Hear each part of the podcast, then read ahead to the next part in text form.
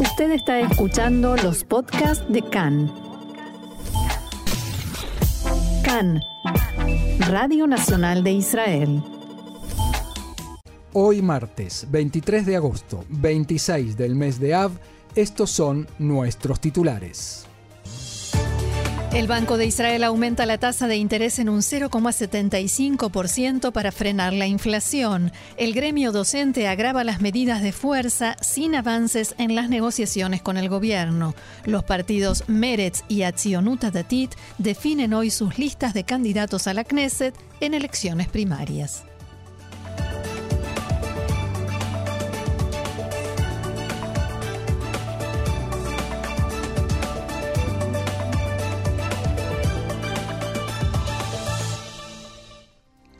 Vamos entonces al desarrollo de la información. Sube nuevamente la tasa de interés. Ayer por la tarde el Banco de Israel, eh, que es el Banco Central de Israel, aumentó la tasa de interés en un 0,75%, elevándola a un 2%. Se trata de la cuarta vez consecutiva que el Banco de Israel aumenta la tasa de interés. El gobernador del Banco de Israel, Amir Yaron, dijo que se trata de un aumento doloroso y que entiende a los dueños de hipotecas, pero que esta, medida es necesaria para evitar un dolor mayor en el futuro. En diálogo con Khan dijo el gobernador que el Banco Central de Israel está determinado a devolver la inflación a su meta inicial, pero aclaró que el proceso lleva su tiempo. Según él, un aumento pronunciado es más efectivo que uno gradual. En tanto, el líder de la oposición Benjamin Netanyahu subió un nuevo video en su canal de YouTube en el que dijo que en tono eh, de eh, de denuncia, abro comillas, la tasa de interés aumentó a un récord de 20 años y ello significará cientos de shekels para cada familia con préstamos hipotecarios. El periódico Yediot Ahronot revisó el dato suministrado por Netanyahu y halló que se trata de un error. El aumento de la tasa de interés del 1,25% al 2% es ciertamente el más pronunciado en 20 años, pero la tasa en sí es más baja que la más alta en ese periodo. Por ejemplo, en diciembre de 2002, la tasa de interés era de un 9,1% y fue superior al 2% hasta 2008.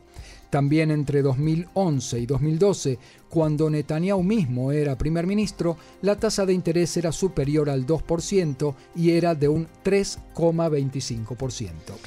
La crisis en el sector docente. Ahora por la mañana se reanudaron las negociaciones entre el Ministerio de Finanzas y el sindicato docente, luego de que ayer no se lograran avances significativos.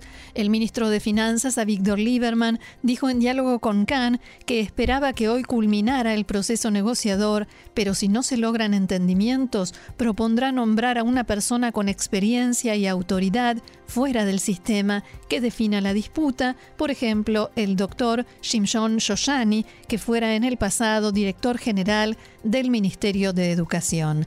Lieberman subrayó que respalda totalmente al responsable del Departamento Salarial en su ministerio, Kobi Barnatán, y apoyará cualquier arreglo al que él logre llegar. También opinó que toda intervención de la clase política, en referencia al involucramiento personal del primer ministro Yair Lapid, aleja la solución en lugar de acercarla. Ayer Lieberman criticó indirectamente al primer ministro Lapid y dijo que a todo aquel que no conoce profundamente los detalles, según la propuesta ofrecida, todos los docentes, tanto los jóvenes como los de mayor antigüedad, gozarán de un aumento salarial y quienes no conocen los detalles, que no hablen. Ayer el Premier Lapid dijo que no le gusta la manera en que se habla de los docentes con antigüedad en el marco de las negociaciones. Abro comillas, los docentes veteranos educaron a generaciones de alumnos, les hemos confiado a nuestros hijos, la sociedad israelí debería honrarlos. No son una carga para el sistema, sino su columna vertebral. Son personas que han dedicado sus vidas a la educación, No hay nada más maravilloso que eso, palabras de Lapid. Hay que tener en cuenta, Roxana, que estamos en periodo electoral y para Lapid y para todos los políticos en este momento que están en la coalición, es de vital importancia empezar en fecha la, eh, las clases, ahora el primero de septiembre. Por ejemplo, el ministro de Defensa, Benny Gantz, habló en un tono totalmente contrario al de Víctor Lieberman, que llamó a los políticos a no meterse. Benny Gantz le dice a el primer ministro Yair Lapid, lo llama a reunir de inmediato al gabinete para tratar el tema del inicio del ciclo lectivo en fecha. Abro comillas, las negociaciones ya llevan meses y aún no se han logrado acuerdos. El gobierno de Israel, con todos sus componentes, debe colocar la educación de nuestros hijos en lo más alto del orden de prioridades. La educación de nuestros hijos es tan importante como la seguridad de nuestros ciudadanos, escribió el primer ministro, el ministro de Defensa Gantz. En tanto, Esa frase la escribió él. Sí, sí. una expresión de deseos bastante freudiana, por cierto.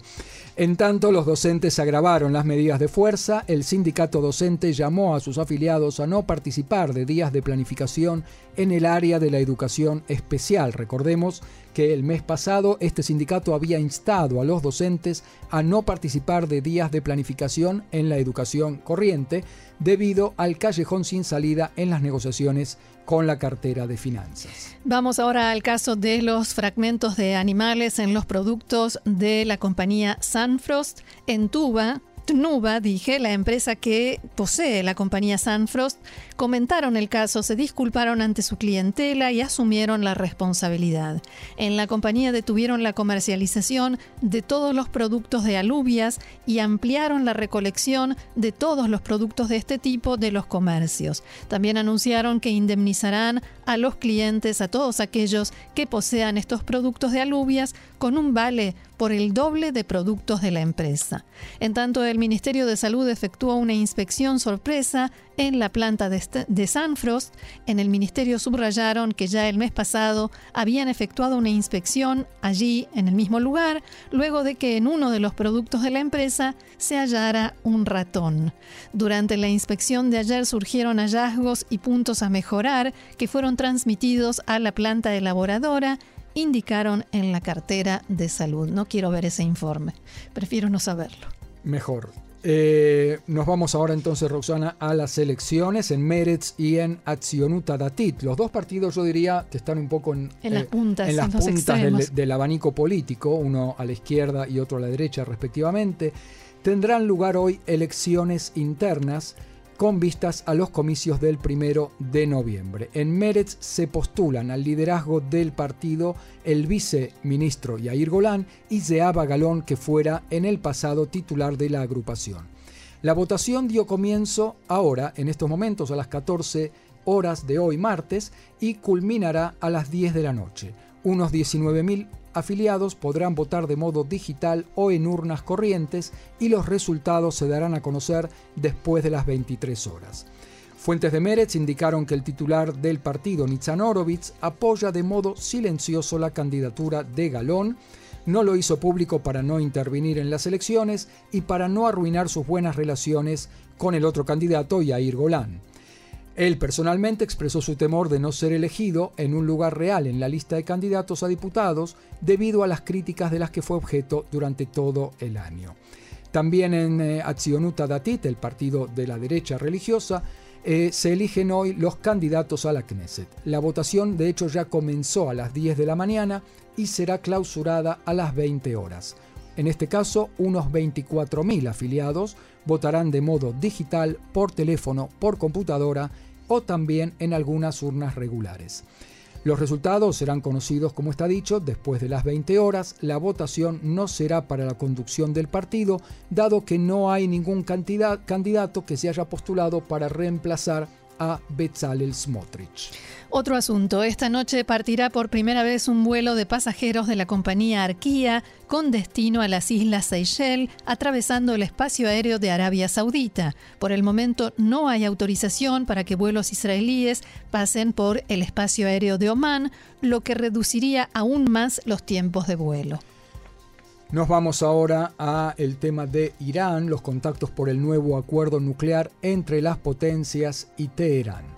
Estados Unidos dice que el acuerdo está más cerca de lo que estaba hace dos semanas, luego de que Irán retirara, al parecer, algunas de sus exigencias, entre ellas la de retirar a la Guardia Revolucionaria de la lista de organizaciones terroristas y también la de cesar una investigación que había comenzado la Agencia Internacional de Energía Atómica.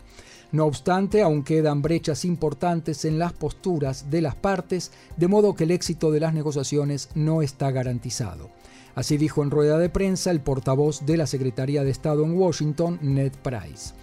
El premier Lapid dialogó ayer con el presidente francés Emmanuel Macron y le explicó que Israel se opone al regreso al acuerdo nuclear con Irán y no se considerará comprometido a tal acuerdo. Le dijo también que las potencias deben ponerle en claro a Irán que no habrá concesiones adicionales. Lapid indicó que los iraníes continúan negociando sobre la propuesta que era final, sobre la que solo se les exige aceptarla o rechazarla. En la nueva propuesta hay componentes nuevos que se salen de los límites del acuerdo original y allanará el camino, eh, según Lapid, a canalizar cuantiosos fondos al sistema terrorista y al fortalecimiento militar de Irán. Lapid agregó en su diálogo con Macron que Israel continuará haciendo todo lo que esté a su alcance para impedir que Irán logre adquirir capacidad nuclear. Macron, por su parte, reiteró el compromiso de Francia de impedir que Irán posea armamento nuclear. En Irán, en tanto, informaron que un oficial de la Guardia Revolucionaria resultó muerto ayer en Siria. Los medios locales informaron que el oficial Abul Fazl al-Jani se desempeñaba como asesor militar en la zona de Alepo. No se suministraron detalles de las circunstancias de su muerte. Hablemos ahora del cierre de seis instituciones palestinas que se definen como de derechos humanos, clausuradas por Israel por considerar que apoyan a organizaciones terroristas y por lo tanto ellas mismas también lo son. 17 embajadores de Europa en Jerusalén dijeron que Israel no logró persuadirlos de que se trata de organizaciones terroristas y que por tanto sus países continuarán financiándolas. Israel había pedido a los europeos respetar la postura del gobierno israelí e interrumpir la ayuda financiera, pues en efecto se trata de organizaciones terroristas. Antes, el periódico británico The Guardian informó que la Agencia Central de Inteligencia de Estados Unidos no logró hallar evidencias de que estas seis organizaciones civiles palestinas, en efecto, estén involucradas en actividades terroristas.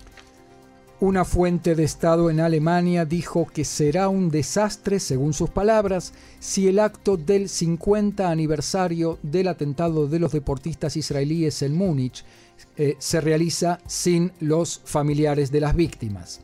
La fuente dijo en diálogo con Khan que Alemania se esforzará por ofrecer una indemnización mayor a los familiares que de hecho están boicoteando este acto por no tener eh, indemnizaciones que consideren suficientes, pero en Berlín temen que las compensaciones aumentadas lleven a una ola de demandas por parte de víctimas del terrorismo.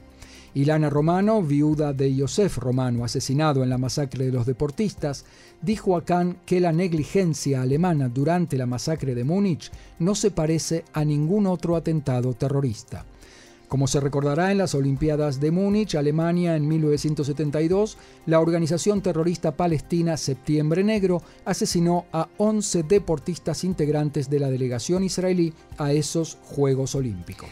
Y la venta de helados Ben Jerry's en Judea y Samaria, la agencia noticiosa Bloomberg reportó que Ben Jerry's fracasó en sus intentos de impedir por la vía judicial a la empresa madre Unilever comercializar sus productos en los territorios. Los productos se comercializarán solamente en hebreo y en árabe. Ben Jerry's argumentó en tribunales que se reserva la independencia en temas ligados a su misión social, según la definió.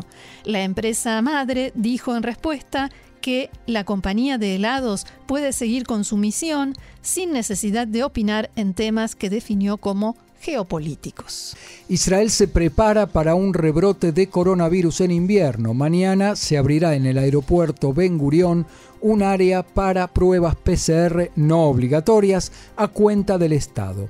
Se trata de una decisión del Ministerio de Salud con el objetivo de mejorar el acceso a las pruebas PCR para aquellos que regresan a Israel. Con acento en no obligatorio. No obligatorio por el momento.